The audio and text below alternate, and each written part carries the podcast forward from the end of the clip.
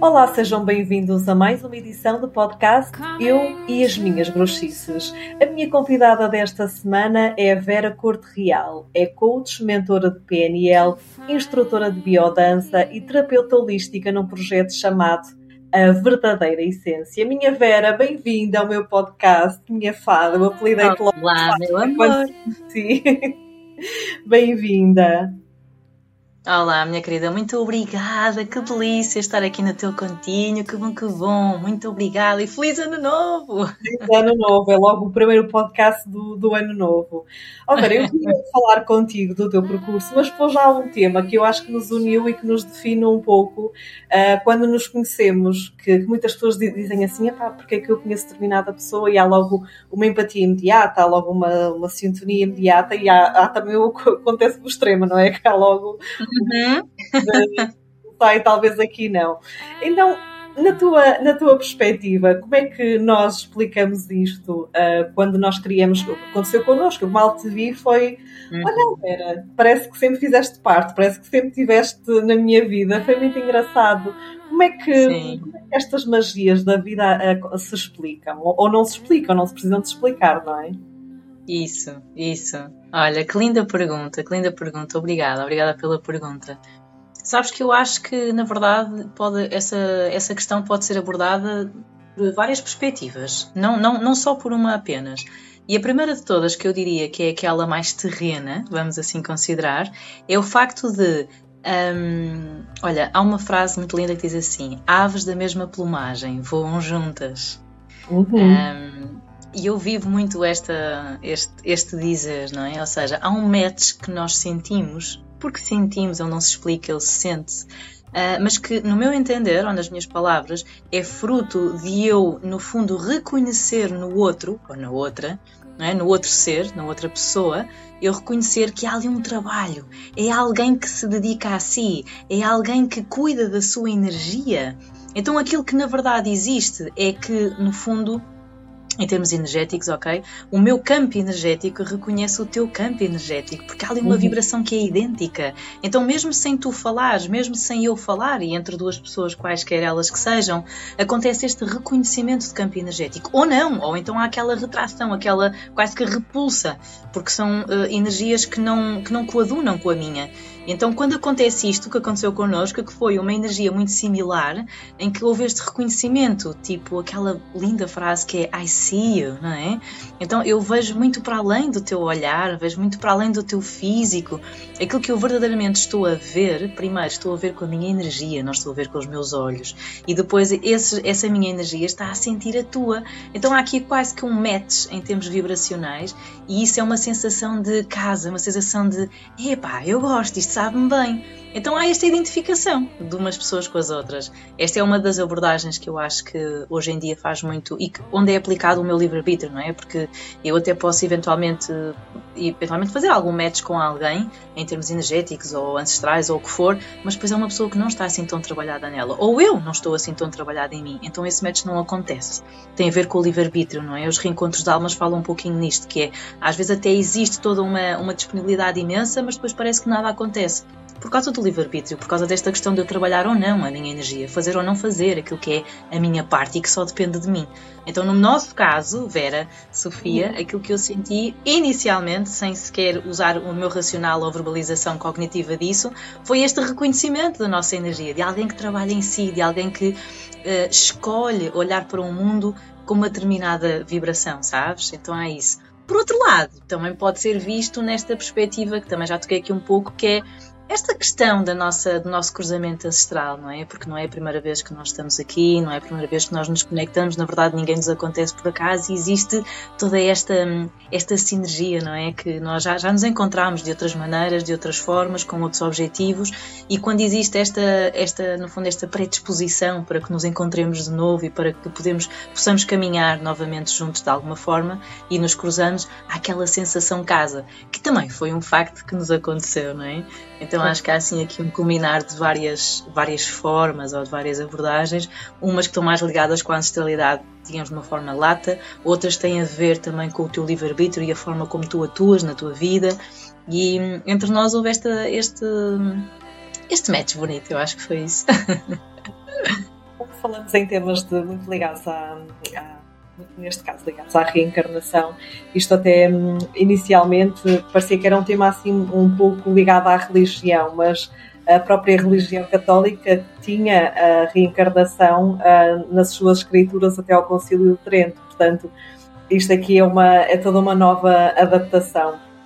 Tu sentes também pelos teus clientes que cada vez mais as pessoas criaram espaço para deixar cair velhos dogmas, para deixarmos uh, um pouco a mente, que é separatista, não é? Uh, para, para ativarmos a dimensão do sentir. Nós somos pensados, programados, não é?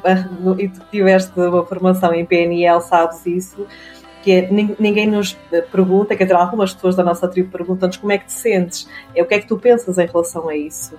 Tu notas que há cada vez mais hum, esta este voltar para o sentir e não tanto, mas que é que, como é que eu explico isto?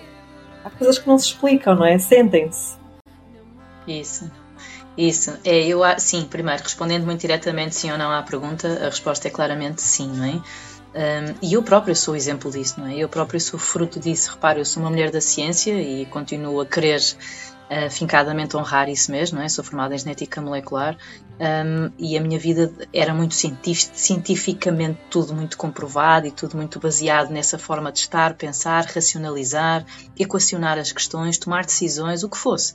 Um, e eu passei por um campo muito mais emocional, não é? Então, se eu se eu era, era uma Vera assim e passei a ser uma Vera tal como sou agora, muitas mais Veras por aí iguaizinhas a mim existem e, portanto, este paradigma, esta. esta no fundo, eu acho que isto é um pouco um chamamento que está a acontecer à humanidade de uma forma geral, não é só a mim, não é só a ti.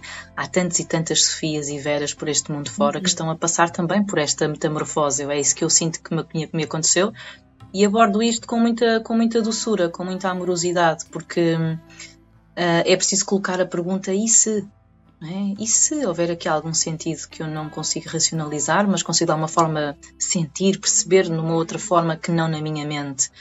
Mas é preciso criar este espaço de, de algum desconforto, de alguma dúvida que não é tão respondida no imediato e é respondida só no largo tempo, não é? E isto cria muito, muita instabilidade emocional, mental, o que tu quiseres considerar, não é? Financeira até, portanto, isto cria muita instabilidade e é preciso ter alguma disponibilidade para lidar com ela. Agora, que claramente existe este chamamento, que claramente cada vez mais as pessoas estão mais uh, despertas e disponíveis para ir ao encontro daquilo que sentem e não tanto ao encontro daquilo que pensam. E ao mesmo tempo entender que uma coisa que eu acho que é, para mim mudou a minha vida e tanto por isso é que eu falo muito disto é que o nosso corpo físico e o nosso corpo mental são apenas duas partes de um todo que tem cinco no total, portanto são apenas dois quintos daquilo que eu sou. Ora, aquilo que eu sou tem uma componente racional, sim senhora, tem uma componente física, sim senhora, estou muito habituada a lidar com isso e entender, mas há, há mais três quintos para além disto, não é? Há, há a minha parte emocional, que na verdade aquilo que eu penso por trás tem uma, tem uma, tem uma emoção e não o contrário. Eu primeiro sinto e depois penso. E quando eu aprendi isto, precisamente numa base de formação neurolinguística, fiquei como assim? Então não é a minha mente que gera tudo. Não, não é a tua mente que gera tudo. Esquece isso é o teu coração, é aí que tu geras as coisas. Só que é tão a um nível inconsciente, é tão a um nível profundo em que tu tens que trabalhar para conseguir chegar lá. Não é assim a priori que tu consegues fazer isso, porque o teu mundo, a tua evolução, tudo aquilo que nós somos, fruto, um, assim o foi blindando e, portanto, não permite eu aceder tão diretamente a isso, não é? Mas a verdade é que quando eu entendi, quando eu deixei espaço em mim para, espera aí, se calhar realmente isto é assim.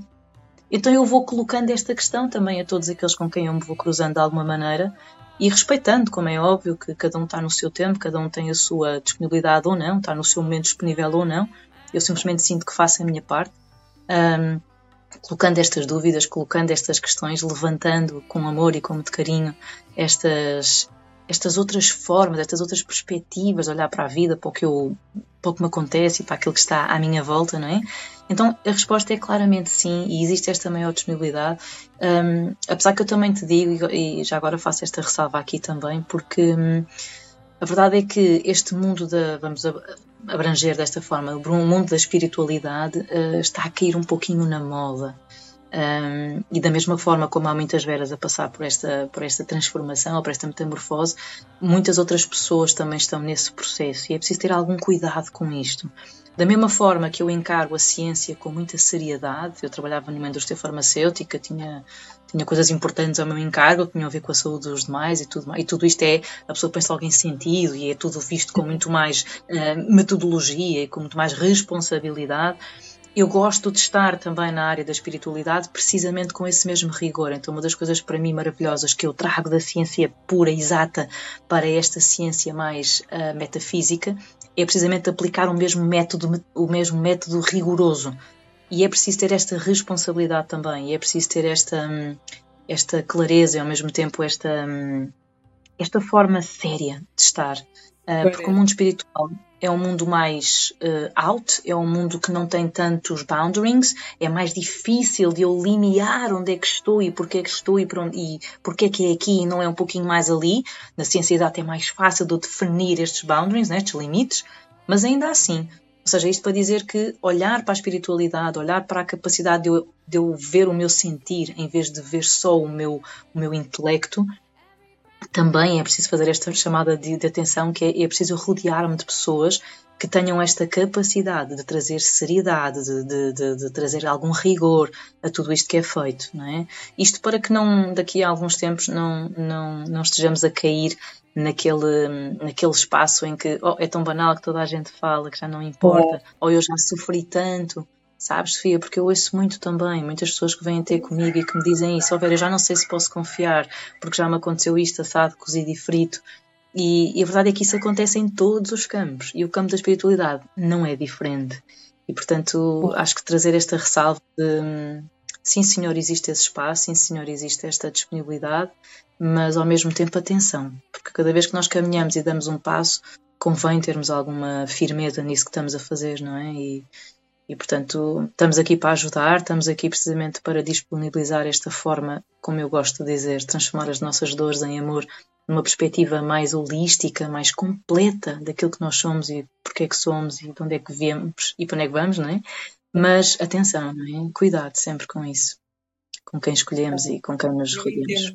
Vens de uma área mais científica, mais matemática. Uh, eu também, como virginiana, nunca me fez, e assim que comecei a minha descoberta, nunca um, deixou para mim de fazer sentido. Também me aconteceu muitas vezes isso, em que hum, acabava por me desiludir com determinadas pessoas, e eu só me desiludia porque me iludia com elas. Atenção, a culpa, eu é que estava a emanar isso. Mas para mim não me faz sentido alguém que eu fique dependente de alguém. Então, algo em que eu tenha que procurar respostas fora. Isso uh, é um contrassenso. Uh, eu, quando me conecto ao meu coração, o meu corpo sabe a resposta. Não é? E, este exercício é tão nosso que, nós, que não podemos achar que uh, depositar no outro a expectativa de resolver a nossa vida. Então é mesmo este caminho de voltar para dentro. Ok, vamos ver o que é que o que é que o meu corpo diz. O nosso corpo sabe a resposta se nos ligarmos a ele, se o ouvirmos e ouvirmos o nosso coração. Eu vou partilhar aqui uma. Este podcast serve também um propósito, eu como jornalista também ir partilhando aqui algumas situações que me acontecem ao longo da minha vida profissional. E já, já partilhei contigo que eu tenho uma grande honra de conseguir usar a minha profissão a fazer grandes processos internos meus. Então, aqui há um ano, dois, eu fiz uma grande reportagem sobre retiros espirituais e eu ia entrevistar uma pessoa, que entretanto também já foi mencionada neste podcast, que eu tive que uhum. retirar todo o conteúdo que eu tinha dessa pessoa na reportagem. E o nome da pessoa eu vou partilhar, porque é um nome muito conhecido e não tenho qualquer problema em relação a isso, que é uh, o Moji Baba, que vive em Portugal, no Alentejo. E tu sabes, eu sou muito guiada a fazer as reportagens, quase todas, mas quando toco estes temas sinto-me quase como uma enviada especial da estação cósmica de lá de cima. é assim que eu me sinto. E então, então, eu sinto mesmo que, que, sou guiada, seja as pessoas aparecem, algumas que desmarcam, outras que alguém que me liga e aquela pessoa tem disponibilidade, olha, olha, é muito bonito. E eu deixo sempre, deixo sempre ir. E eu tinha muita admiração pelo emoji. E há uma coisa que me entregava, porque é que ele vive em Portugal e quase não se sabe nada da vinda dele para Portugal e uhum. tinha um grande interesse em conhecê-lo. E então fiz-me ao caminho, mal comecei a fazer a reportagem, então enviei uh, um, e-mail para a equipa de comunicação do Moji.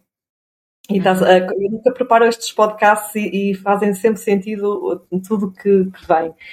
E achei curioso que eu escrevi na minha linguagem de jornalista, mas também na, na linguagem da Sofia, também é jornalista, uhum. não estão associadas, mas escrevi despindo-me do, da, ainda mais da, da, do papel da jornalista e, e apresentando muito mais como a Sofia. E eles acharam estranho uma jornalista ter aquele tipo de abordagem, pronto, e ficaram, uhum. um, toda a comunicação com quem eu falei ficou muito interessada em me conhecer. Então isto foi uma longa negociação e eu achei muito estranho a dificuldade em aceder, parece, pareciam muros e muros e muros, e ok, tudo bem, pronto, é uma figura mundialmente conhecida, até que uh, chegou a parte formal de termos que assinar termos de responsabilidade, eu também achei estranho, não é? Porque é que eu tenho que assinar um termo de responsabilidade quando vou entrevistar alguém, mas pensei, ok, é uma marca mundial, deve ter a ver com, com um contrato de imagem, tudo bem. E lá assinei, fomos no dia um, às, às, à freguesia das Amoreiras, no Alentejo, tivemos lá na, no espaço que é um espaço onde vivem centenas de pessoas de todas as nacionalidades, uh, num sítio muito recôndito, uh, para acedermos lá nem conseguimos com o nosso carro. Aliás, nós, nós, nem sequer vamos lá com o nosso carro, ou seja, nem, nem sei ter, ir ter lá sequer, e tudo era muito controlado. Uh, a hora em que ele chegava até nós, ele só chegava até nós à altura da entrevista. E eu, a dada altura, sabes, eu fui completamente a Sofia, mas também fui muito a Sofia espiritual, uhum. que adora estes temas e adorei conhecer aquelas pessoas. Foi um dia mesmo especial. E senti a energia daquele ser, senti como sinto toda a gente, não é? Não senti só a energia dele, mas senti aquela energia de compaixão. Mas tu sabes o que é que aconteceu? Um, eu sou sempre tão guiada e agradeço tanto que eu, no dia antes de ir fazer essa entrevista, uh, eu sonhei com ele. Ele entrou, uh, isto energeticamente, e eu contigo estou à vontade para falar disso. No fundo, ele invadiu uhum. o meu campo energético, não é? Um, eu não vou contar aqui muitos pormenores, mas um, o Moji veio para Portugal. Um, uh, ele estava, tinha o seu ashram em Londres. Ele veio para uhum. Portugal. Ele contou uma história, ou seja, ele contou uma história e de tudo aquilo que ele me contou, eu escolhi duas partes para a entrevista. Escolhi a parte em que ele é uma máquina a nível mundial e que mobiliza cursos a nível mundial e tem milhares de alunos uh, e que isso é uhum. é uma fonte de rendimento. E a segunda foi o motivo pelo qual ele escolheu Portugal, que ele disse-me que na altura que veio conhecer Portugal e adorou Portugal. Olha, eu sem saber, eu sem saber, ah, porque eu tive que lhe mostrar a entrevista antes, ou seja, o que eu selecionei antes de ir para o ar. Algo que eu, em 17 uhum. anos de carreira, não me lembro de ter feito a ninguém. Ninguém me ter exigido isso. Isso só revela uhum. alguma coisa, é que eu tenho medo daquilo que tu vais fazer com aquilo que tens, não é? Isto revela muito medo. E tu sabes que, Vera, eu sempre soube que ele não ia participar na reportagem. A minha intuição não me falhou. E eu não imaginava, era o que ia acontecer depois. Ou seja, fui lá ao Ashram, no dia tudo espetacular, tudo lindo, uma subserviência brutal daquelas mulheres, sabes, um culto fanático daquelas pessoas. Não, acredito que, estejam lá por algum motivo, mas achei que era demais, sabes? Eu, venerar uhum. algo daquela forma para mim não faz sentido, sabes? Para mim uhum. somos todos diferentes e ninguém é mais que ninguém. Somos todos iguais. Somos todos, não somos iguais, somos todos diferentes, mas não há aqui uma necessidade de endeusar ninguém. Para mim não faz sentido isso. E achei uhum. aquilo. Eu sei que na Índia, se, aos, sobretudo aos gurus, se tocam nos pés, ok, tudo bem, é uma parte cultural, mas ali era, para mim, aquilo não fez sentido. Mas uhum. o que uhum. eu não dava a ver era o que vinha depois. É que quando ele viu a reportagem, eles ligaram-me em eh, WhatsApp três pessoas da equipa dele e ele entrou em, um, entrou na chamada e tu sabes que hum, quando ele me entra no sonho, eu pensei, há aqui qualquer coisa que isto não está, sabes, não está claro, não está fluido. É uma energia certo. de muita manipulação, de controle da informação. Um, e o que, é que, o que é que eu decido escolher para a reportagem? Primeiro, Uh, portanto, que é uma fonte de rendimento. Uh, pelos vistos toquei eu sem saber toquei numa, em duas feridas dele, ou seja, eu toquei na ferida de ser uma fonte de rendimento, mas o que é que há de mal em ser, termos um negócio abundante e dizermos que somos bem-sucedidos? Pelos vistos, ele não estava seguro com isso. E a segunda questão foi o facto de ele ser mudado para Portugal. Eu depois percebi, ou seja, ele fez uma, manipulação ao telefone a dizer mas porque é que eu só lhe dava 7 minutos quando, quando a reportagem tinha 30 minutos?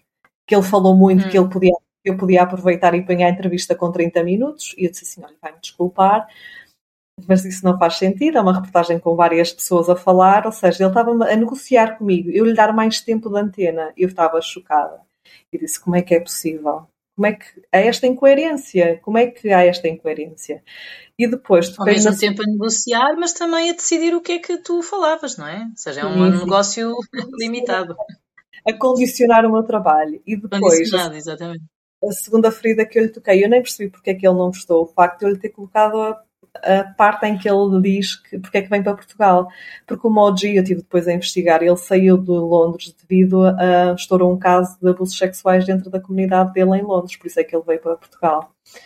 Um, mas na reportagem ele não aparecia, aparecia a duas partes da entrevista em que lhe estava a favorecer, porque eu efetivamente admirava-o, admirava e ele, pelo facto de eu colocar que nos cursos que ele era uma pessoa bem sucedida, eram estas as palavras, e ele rejeitou e obrigou-me a retirar tudo da reportagem.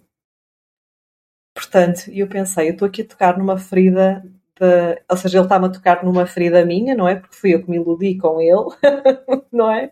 E depois, ao contrário, eu estou aqui a tocar numa ferida. Mas porquê é que há tantos cursos de vamos trabalhar a abundância, vamos ser próspero, prósperos e depois hum, como é que. Olha, meu amor, um, tá, a mim estás-me estás a fazer saltar duas coisinhas. Duas coisinhas estão aqui a saltar muito, a latejar muito. Uma delas tem a ver com esta questão, que é, para além da, dessa, dessa determinada ilusão que tu criaste à volta dele, na verdade eu, eu não olho bem tanto como ilusão, sabes? Eu olho mais de uma outra forma, que é a seguinte. Uh, isto está-me a vir aqui, não é nada disto é combinado nem nada, mas é o que me está Sim. a surgir e, portanto, e eu acho que isto é muito a nossa realidade humana, sabes? Eu acho que nós vivemos muito isto no nosso dia a dia e muitas vezes sentimos-nos a fraquejar porque não sabemos lidar com isto. Então eu acho que isso é uma coisa boa e bonita de se trazer. Um, que é, uh, além de eu olhar como uma ilusão, ok, claro que sim, não é? Eu não estou a ver aquilo que está ali, eu estou a ver aquilo que eu quero ver. Portanto, eu estou-me a iludir, por isso é que eu me iludo, não é? Porque eu estou a escolher ver uma coisa que não é aquela que está ali não é? E eu estou de uma forma inconsciente ciente disso, não é?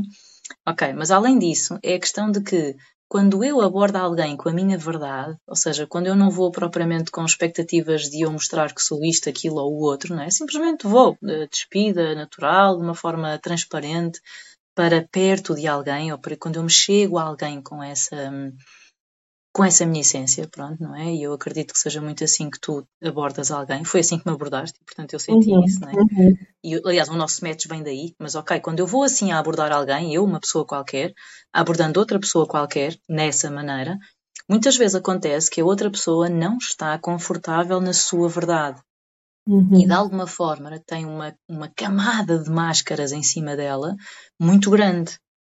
Então cria este efeito de que, espera aí, eu não estou, eu não estou a entender, há qualquer coisa eu não estou a entender o que é. Então, na verdade é, eu estou a lidar com a máscara do outro. E quando alguém está com alguma máscara, uh, uh, no fundo, assente em si, esse alguém é um alguém que está em dor. De alguma maneira. Com todo o respeito, ok? Mas até porque nós muitas vezes somos nós que estamos com essas máscaras. Mas a verdade é que quando, quando, quando eu estou a lidar com alguém em que eu estou de alguma forma a despir a minha máscara e conscientemente a querer estar de uma forma epá, ali, tal e qual como eu sou, com a minha verdade, e o outro está muito com a sua máscara, seja ela qual for, uh, vai haver isto, que é uma sensação de desilusão do meu lado. Mas a verdade é que convém eu trazer um pouco mais de responsabilidade sobre a forma como eu estou a abordar os outros e a, e a uhum. no fundo, a lidar com os meus relacionamentos, seja um relacionamento perfeitamente breve que começou há 5 segundos, seja um relacionamento que é o meu casamento há 10 anos, não importa, é eu estar com esta, com esta, eu estar ciente disto que é eu estou a ver máscara ou eu estou a ver verdade. E aí vem aquilo que tu disseste há bocadinho, e muito bem, que é se eu me conectar comigo, se eu olhar com o meu coração, se eu escutar com o meu coração, em vez de olhar com os meus olhos e ouvir com os meus ouvidos, não é? Se eu fizer isso com o meu coração, eu vou entender se o que está à minha frente é uma verdade ou se o que está à minha frente de alguma forma é máscara. E a, e a sociedade tem, tem, muito disto, não é? Eu estou constantemente no meu dia a dia a lidar com estas máscaras de outros, que no fundo são as dores que, que as pessoas com quem eu me cruzo estão a viver e estão a ser, não é? E isto às vezes é muito enfraquecedor, é muito. Hum, tira-nos muita energia, suga-nos muito aquela vontade de ser a nossa verdade, de mostrar. Porquê?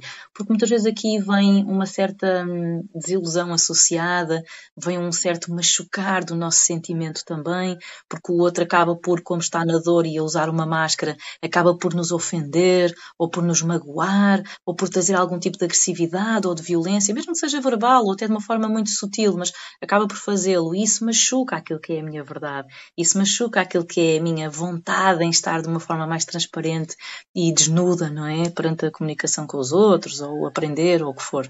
Então eu acho que há, há muito disso aí. Claramente essa pessoa, eu confesso que não o conheço nem, nem, nem pouco nem mal, ok? Não conheço. Sei quem ele é de nome, mas não tenho qualquer opinião para poder formar, mesmo se querem, em relação ao trabalho dele. Sei o nome dele devido, a, né, devido ao quão ele é conhecido, mas fico-me por aí. Portanto, até é bom, eu estou super confortável a dizer o que estou a dizer, porque eu não sei mesmo a história dele de sim, todo. Sim. Mas eu percebi, pelo que tu estavas a contar, esta energia, ok? Sente-se perfeitamente. É alguém que está altamente desconfortável na sua pele. E isso quer dizer que ele está a viver através de uma máscara. E esta, aborda esta, esta conclusão é, é, é, para mim, é simples de, de atirar com todo o respeito à pessoa, ou quem quer que seja a pessoa, não é? no caso estamos a falar dele. Mas, e, e, e outra questão aqui também é que eu quando estou. Um, eu quando estou a lidar com, com os outros, não é? Quando eu estou nesta, nesta perspectiva de me, de me dar, um, muitas vezes eu recebo não exatamente aquilo que eu estava à espera. Uhum. E, e às vezes eu vou com uma expectativa muito criada seja uma expectativa criada de forma consciente ou inconsciente, mas eu crio essa expectativa. E então aqui aquilo que eu estava imediatamente a sentir também quando tu partilhaste isso é, pois é, as nossas, as nossas expectativas às vezes pregam-nos assim umas certas uh, rasteiras, não é? E então eu, eu saber lidar com estas expectativas, eu acho que é, é, uma, é uma, uma, algo extremamente desafiante na nossa vida, no nosso dia a dia, porque não é só com pessoas assim, mas seja com quem for, é? As expectativas que nós criamos. E muitas vezes aquilo que eu acho que talvez seja algo assim, só para trazer um bocadinho de desafio, só para, para, para as mentes explodirem um pouquinho só, um pouquinho só, ok? Uh, que é, na verdade, uh, essas expectativas que eu crio, não é? Que no fundo depois trazem esta dissonância em relação àquilo que eu estou à espera e depois àquilo que acontece. Na verdade é porque eu, de alguma forma, eu preciso daquilo de alguma forma eu estava a atrair aquilo. É de alguma forma eu estava a necessitar de, de, viver, de lidar com aquilo. E depois, como aquilo é extremamente desconfortável para mim, eu simplesmente não quero estar ali. Eu simplesmente não quero evitar, quero ultrapassar aquilo. E não uhum. me permito aquilo que verdadeiramente essa situação, essa pessoa me está a trazer. Uhum. E aqui é que nós falhamos como o caneco. Porque entramos numa, num modo de estar muito egoico, permitimos que seja o nosso ego a controlar isto, às vezes, às vezes até fica meio irritado, meio, mas o que é que é isto? Meio, parece que estou a perder o meu tempo, meio, mas, mas, mas porquê é que isto está a acontecer? Meio ali. Que mais tocam as pessoas. Eu, eu, com o meu grupo de amigas, quando estou a fazer alguma partilha e quando vejo a coisa ao contrário e digo sempre, olha, nunca é o outro. E a pessoa, eu vejo o ego da pessoa assim a esfumar-se. É, Porque nós explode, as mentes o quê? Como assim? Eu nós queremos acreditar que o problema são sempre dos outros, mas é assim, calma aí. O que é que o outro me está a trazer a mim neste momento? O que é que o outro me está a fazer olhar neste? Nunca é o outro, esqueçam, nunca é o outro. Somos nós. O que é que, qual é que é a ferida? Eu costumo dizer que o outro é um excelente barómetro na minha vida. Que se o outro diz alguma coisa que a mim me afeta, é tipo, ok, o que é que, onde é que isto me está aqui a picar? Agora, claro que no, no meio da discussão, o nosso ego quer ser a vítima, portanto, e adora a história de que há vilões e há vítimas, não é? Mas não é bem assim. É, mas o que eu estava a querer concluir é esta questão que é, muitas vezes nós não, quando chegamos a esse ponto em que está muito desconfortável estar ali, em que está muito desafiante continuar a ouvir aquela pessoa, ou estar naquele ambiente, ou viver aquela experiência, ou seja lá o que for, eu, eu rapidamente saio de um estado de muito mais aprendizagem, do estado de aprendiz, que é um estado tão delicioso, tão Uhum. maravilhoso para eu estar todos os dias, a todo momento. Porque a magia acontece no presente, a magia não acontece no futuro. É no presente é que está a acontecer a magia, qualquer que seja a magia que nos, que nos acontece. Mas a verdade é que eu saio de- desse estado e então perco uma oportunidade maravilhosa para eh, realmente conseguir hum, integrar, conseguir receber aquilo que aquela pessoa, aquela situação me está a proporcionar. E então eu gosto de falar nisto, que é, apesar de ser mais desconfortável, é malta ficar assim meia, ah, não estou a gostar de ouvir isto.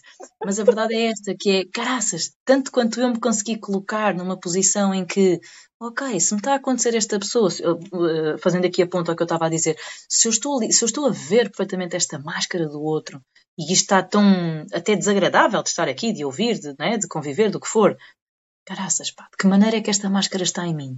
De que maneira é que esta não verdade, vamos colocar assim, ainda faz ressonância comigo, não é? E isto é uma cena que é tramada de fazer, de eu, de eu aceitar, de eu me permitir estar ali naquele desconforto, porque isto dá suores, hein? isto dá calafrios, isto dá indigestão, dá uma sensação esquisita no estômago. Claro, o corpo começa a reagir, o ego tem formas muito, muito, como é que se diz, muito hum, físicas de reagir também, não é? Pronto, era isso que eu estava aqui a querer combinar. E só para dizer uma outra questão associada a este facto de quando eu lido e quando eu vejo que existe um desconforto muito grande do lado lá, existe uma dor muito grande do lado lá, e no caso dessa pessoa que tu partilhaste, é porque é aquela questão de tanto quanto nós não tivermos a viver a nossa missão de alma, tanto quanto nós não estivermos cá a fazer a expressão daquilo que é a nossa existência de alma, isso vai fazer com que nós tenhamos receio de expor ao mundo, com que nós criemos uh, barreiras, não é? Essas tais barreiras e montes de muros e blindagens que tu sentiste, não é? De não querer, não é tanto a questão de querer assumir que aquilo era um negócio abundante, é o que eu sinto. Tem muito mais a ver com a vergonha que é de alguma forma transmitida nesse esconder, por não era assim que eu devia estar a fazer isto de alguma maneira, seja qual for a maneira que para esse senhor for a, o que isto quer dizer, não é? as minhas palavras transformadas depois em algo concreto e real, mas, mas é isso que acontece. É porque de alguma forma eu não estou a fazer, não estou a viver, não estou a deixar no mundo a minha singularidade, aquilo para o qual eu fui chamado. E então, quando eu sei disso, quando são pessoas que têm mais noção disso, mais elas escondem, mais elas não querem mostrar. Portanto, ali existe uma abundância, talvez até financeira, ou até talvez até em termos de números, não é? Pela, pela quantidade uhum. de pessoas que ele move, etc. Mas digamos que é uma prosperidade curta, não é? Porque ela não está baseada em algo que efetivamente é o, é o que é para ser. E de alguma forma esse ser, essa pessoa, como sabe isso, como sente isso, ela tenta camuflar e não se, e não se mostra uma pessoa confortável a, a, a falar ou a, é? a, permitir que o mundo saiba de algo que aparentemente é extremamente bonito e é extremamente até inspirador para outros. Sim, sim, é? sim, sim, sim, E isto também faz ressonância. Não é? Estou muito curiosa para saber como é que uma mulher das ciências exatas vem parar a esta área das terapias, do coach, do PNL. Como é que, como é que essa reviravolta aconteceu na tua vida? Sabes que o meu, o meu lema, ou aquilo que as pessoas mais associam a quem é a Vera Corte Real, não é? Esta energy healer, como eu gosto de dizer que sou, que faço esta ponte entre o conhecimento genético e aquilo que é o conhecimento mais energético, mais espiritual de todos nós, da nossa essência, é que hum, nas nossas dores está alojado aquilo que é o nosso maior amor, seja esse amor um, incondicional ao próximo, em que o próximo somos nós mesmos. Uh, e no fundo aquilo que me aconteceu foi isso, foi passar por um momento de dor muito profunda, uh, de questionar N coisas na minha vida, e que eu literalmente senti uma camisola amarela do drama, ok? Porque eu era mãe há pouquinhos meses, eu estava a dois ou três meses de me casar, eu tinha acabado de investir uma imensidão de valor uh, financeiro numa, numa quinta, numa casa, para construir todo um projeto de família e literalmente de um dia para o outro apercebo-me que o meu companheiro não está mais nesta jogada. Uh, dito por ele e confessado por ele, e então eu de um dia para o outro senti uma camisola amarela do drama, em que fiquei sem noivo. É uma boa expressão. Fiquei, Isso fiquei literalmente assim, sem, sem tudo, não é? Aquilo que eu considerava o tudo, não é? Este tudo tem umas aspas imensas, né? do tamanho do cosmos, ok? Mas fiquei no momento em que eu tinha tudo a passar a não ter praticamente nada, não é? E na verdade aquilo que caiu, e dito hoje utilizando as minhas palavras e todo aquilo que foi o fruto deste trabalho em mim ao longo de quase quatro anos, foi um, eu literalmente, de, uma, de um momento para o outro, as minhas máscaras caíram todas todas de uma só vez, sem eu pedir, sem eu dar licença a ninguém, nem a nada, não é? E elas simplesmente caíram. E então, e eu senti-me tão mal, eu tinha, eu tinha tanta vergonha de dizer o que é que me tinha acontecido, não é? O meu leite secou, eu era, estava a amamentar, o meu leite, enfim, coisas muito, muito, muito más, não é? Fiquei financeiramente, literalmente, voltei à estaca menos um, não é? A zero, é menos um. Achava que tinha uh, um companheiro dos meus sonhos, o homem da minha vida, e afinal, nada disso. Uh, e de repente, assim, peraí, isto é mal demais. A primeira fase que me veio foi: isto é mal demais para ser verdade. É mal demais para ser verdade, caraças. Eu não estou a ver. Há aqui qualquer coisa que eu não estou a ver. Só pode. Porque eu tenho tanta vergonha de contar isto a quem quer que seja. Isto é tão mau, é tão. Eu chorava, mas eu chorava de vergonha. Além de chorar de tristeza profunda e por aí vai, não é? Tudo o que é normal que uma mulher, estando nesta realidade para ela, estava a viver. Um, a verdade é que eu sentia-me uma vergonha imensa disto. Eu sempre tenho vergonha de contar esta história a quem seja. Pá, que vergonha! Como é que, eu, como é que isto me aconteceu, não é? E então achei que isto era mal demais para ser verdade. E houve ali um momento em que posso partilhar isto aqui, assim, em modo público, está tudo certo. Falei uma ou duas vezes, não muito, mas, mas é uma história que eu acho que faz sentido cada vez mais ser mais pública porque, meu Deus, há tantas veras neste mundo, tantas veras sem neste dúvida, mundo. Sem dúvida. E que isto, possa, que isto possa permitir a que outras veras também consigam encontrar a sua voz de alguma maneira e consigam encarar com mais amor as suas dores, tá? O processo que eu passei foi esse, foi transformar as minhas dores em amor e perceber que isso é possível. E perceber que, na verdade, estas ditas máscaras às vezes caem-nos na vida assim. A vida tem que nos, a vida tira-nos o tapete, literalmente, porque é tipo um já chega, é um basta. É um, se não vais a bem, vais a mal, mas vais porque tens que ir. Pronto. É, é, é um ruir, é um ruir completo. E a partir e então foi daí. isso que aconteceu, não é? Pronto. Mas a verdade é que eu costumo, eu às vezes que tenho partilhado isto, mais em retiros e em eventos um pouquinho uhum. mais privados, em pessoas que uhum. trabalham mais de próximo comigo, já partilhei algumas vezes, que é houve um momento ali, muito, muito ali mesmo, foi mesmo ali no, no hot moment, sabes? Em que Deus falou comigo. E eu sinto que foi a primeira vez mesmo que Deus falou comigo porque hum, eu estava lavada em lágrimas, a tomar consciência que o meu companheiro efetivamente já não queria mais nada daquilo que estávamos ali a viver e, e eu sou sempre, eu sou gêmeos, né? portanto eu sou de, sou de palavra, sou de conversa, sou de comunicação e eu estava com a garganta seca, mas seca que eu não conseguia dizer nada.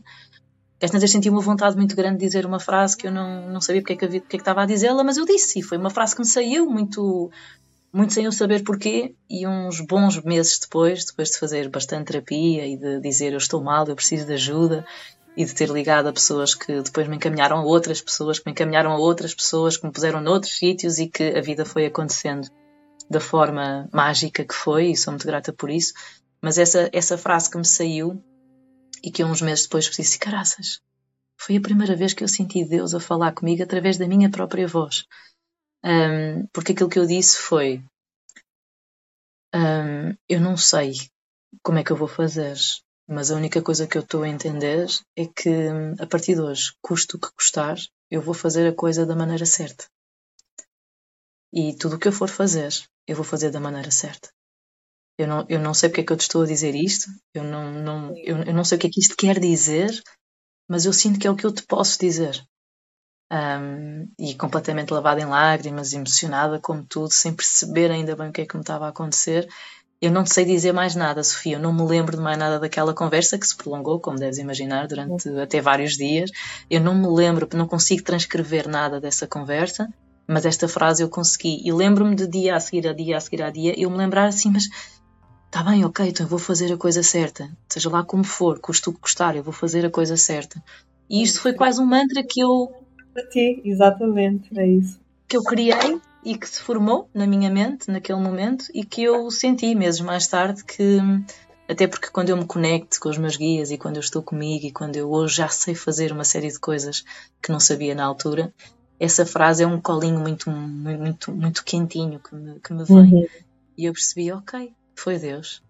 Foi Deus que me comunicou. E, e então, quando eu comecei a entender isto, comecei a perceber que as dores transformam-se em amor, que existe uma razão realmente muito maior que aquela que eu aparentemente um, estou a ver.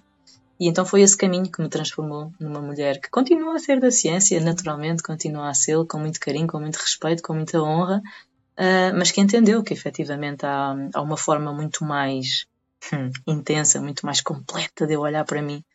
Então foi aí que, na verdade, foi a partir daí, na verdade, que eu me comecei a conhecer verdadeiramente.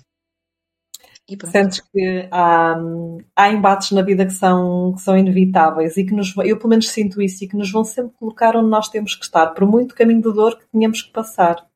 Tu sentes isso também agora, olhando para trás, vendo a Vera que tu és, o teu propósito lindo que desenvolves com a tua comunidade? Eu acho que eu isso, a melhor maneira que eu tenho de te responder e a todos aqueles que nos, que nos vão escutar, ou os que nos estão a escutar, é que hum, das maiores lições que eu demorei algum tempo a conseguir pô-la em prática, porque é do género, eu sentia-me constantemente a falhar naquele exame, e falhava no exame, e né, chumbava, chumbava, chumbava, até um ponto em que eu disse, opa, espera aí que eu já passei esta cadeira, que é quando que é quando tu olhas para as ditas dores, não é? ou os ditos momentos dolorosos da tua vida, e todos nós temos. Não é? eu, eu, não, eu não preciso saber muito de ti para saber que tu tens esses uhum. momentos de dor e que os uhum. tiveste.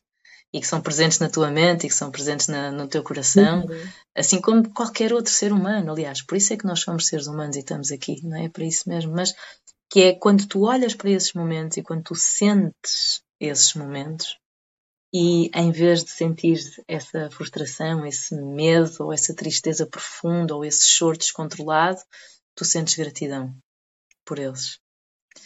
Um, e eu, eu, eu fiz um caminho porque eu sabia que queria chegar aí. Não foi imediato, não foi direto, custou, não é? Mas a verdade é que, à medida que eu fui caminhando, à medida que eu fui percebendo o caminho que eu tinha que fazer para transformar essas minhas dores em amor, a verdade é que eu sinto uma gratidão imensa por tudo aquilo que eu vivi e por esses momentos de, epá, de escuridão profunda. Porque a verdade é que só quando eu tive né, nessa. Eu sei, eu sei que isto pode parecer clichê, malta, mas fogo, é tão verdade. É verdade. É tão verdade, é tão verdade que é, eu, eu senti-me numa escuridão muito profunda. Eu cheguei a pensar se eu iria entrar numa depressão muito gigante e se eu iria questionar a minha existência, a minha vida. Eu cheguei a pensar se isso iria passar por mim.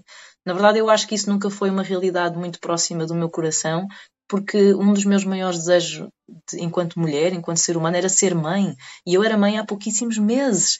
Então o facto de ter aquele choro, aquele cheirinho de bebê, aquela, aquele ter que acordar àquelas horas, aquela rotina, porque eu tinha que o alimentar, eu tinha que dar banho, eu tinha. Isso foi o que de alguma forma me prendeu muito à vida e à beleza da vida. Mas a escuridão abraçou-me e a escuridão veio muito ter comigo. Mas a verdade é que só nessa escuridão tão profunda é que eu comecei a olhar e a, a, sentir e a perceber e a ver, pá, caraças, eu tenho uma luz que é minha.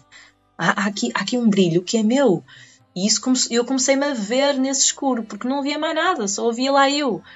E foi aí que eu comecei realmente a perceber: olha, esta minha capacidade de comunicar, esta minha capacidade de, de, de, facilitar processos de transformação de dores em amor, esta capacidade de desmistificar a espiritualidade, e isso é o que eu sou.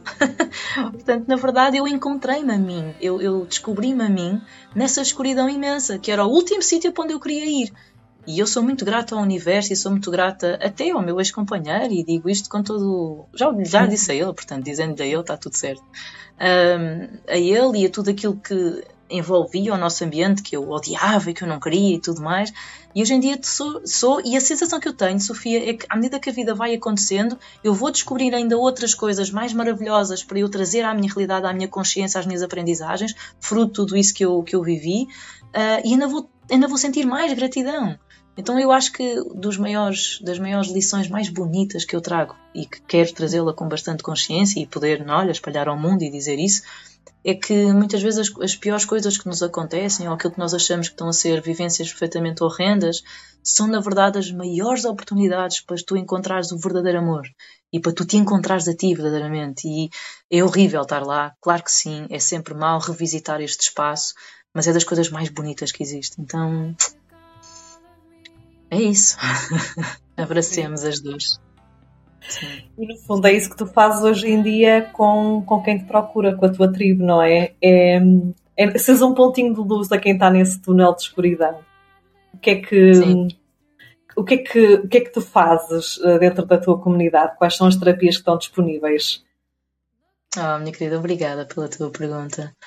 Olha, meu amor, aquilo que eu faço, então, ao nível de eventos, assim, em grupo, um, eu facilito retiros, retiros de três dias, que no fundo é um aprofundamento mais direto comigo em relação a alguma área da nossa vida, sempre fazendo este paralelismo é? entre aquilo que é a nossa necessidade de clareza mental e aquilo que é a nossa conexão espiritual, entendendo que o nosso corpo é sempre o veículo para que tudo isto se processe e, portanto, ao nível de no fundo, nós cuidarmos das nossas emoções e de nós aprofundarmos aquilo que é o que cada um, naquele momento da sua vida, no momento da sua jornada, tem que ir olhar, tem que ir abraçar. Então eu utilizo, digamos que toda esta minha consciência, ao mesmo tempo toda esta miudidade que eu fui aprofundando e desenvolvendo em mim, uh, que me dá esta singularidade enquanto facilitadora. Portanto, esses são os eventos de três dias.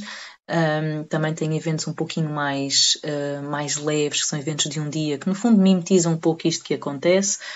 Uh, nestes eventos de três dias, mas é para quem quer um momento mais breve, ou então é um assunto mais, uh, mais curto para ser abordado, então tem eventos ao longo do ano, são quatro ou cinco destes de um dia, e são três ou quatro destes três dias, portanto essas duas vertentes, isto mais ao nível do grupo, e também ao nível de grupo dou aulas de biodança, porque eu, além de malta da, da ciência, não sei o que mais, eu fui professora de dança durante vários anos, toda a minha faculdade e secundário, e depois dei várias aulas de dança, e hoje em dia eu utilizo essa consciência maravilhosa que é a nossa capacidade de libertação e de expressão através do movimento, mas de uma forma muito mais consciente, de uma forma muito mais a utilizar tudo aquilo que são as ditas nossas todas essências, portanto, não só o nosso corpo físico e mental, como o espiritual, como o emocional e como o arquétipo, que são os outros três que compõem este, este quinteto, não é? Então, dou aulas de, de, de biodança também, que são processos maravilhosos, é assim uma magia muito grande em Mafra e Lisboa, são as áreas em que eu estou a dar essas aulas, e, e depois faço as mentorias individuais, que são processos em que eu acompanho a pessoa durante, durante 4 a 6 meses, e estamos num processo em que a pessoa define de alguma forma o que é que ela gostaria de abordar mais dentro dela e depois eu crio as estratégias à volta de todas aquelas que são as minhas bah, áreas, não é? Que eu toco e as formas como eu aplico ao nível da, de processos de mentoria, processos ao nível da utilização de programação neurolinguística, o tarot, que é uma área que as pessoas são muito apaixonadas e que não gostam tanto de verbalizar, mas depois todas pedem, todas querem. E no fundo aqui a área que, mais, que une tudo isto é o Reiki, ou seja, é esta cura energética um, que eu formei-me inicialmente em Reiki e depois noutras áreas também de cura energética, com movimentação dos chakras e o alinhamento e tudo mais, a limpeza e tudo mais, e portanto também utilizo essas ferramentas nessas mentorias e um, neste momento ainda, estão, ainda estou a dar também que são consultas, consultas individuais que vêm ter comigo ao espaço em que eu estou a fazer estas parcerias, né, das clínicas em Mafra Lisboa, para consultas de cor energética e de Reiki, que também, também existe, digamos assim, a serviço disponível para mim. Muito obrigada por estas perguntas. minha querida, já temos 48 minutos de podcast. Muito grata, minha fada. É eu chamei fada à Vera desde o primeiro instante e ela tem mesmo esta energia muito bonita, fadinha. muito, muito grata por este primeiro caldeirão de 2023. Foi, foi um gosto ter-te aqui nestas nossas conversas. Ficaríamos aqui muito mais tempo. Muito grata. Que honra. Obrigada, obrigada, meu amor. Obrigada pelo convite. Obrigada a todos que nos vão escutar. E aproveito só para te dar os parabéns, tá? Porque hum, eu acho que todas nós a beleza que eu gosto de ver, e eu sei que isto é um espelho bonito e está e tá tudo bem, uhum. mas ainda assim poder dar-te os parabéns e dizer-te que é muito bonito haver esta capacidade para eu me manter no mundo mais corporate, no fundo é isso uh, que tu estás, mas ao mesmo, ao mesmo tempo conseguir exprimir aquilo que é o lado da minha, da minha essência mais pura, não é? Um, e tanto obrigada por fazer esta ponte também e por permitir tudo isto, também até através da tua própria imagem, do teu nome e tudo mais, permitir estas consciências, esta expansão da nossa mente, no fundo é isso que tu levas às pessoas também. E portanto, muito obrigada e muitos parabéns por fazeres isso. Estou muito grata. Este episódio fica por aqui. Encontramos-nos no próximo episódio do podcast Eu e as Minhas Bruxices.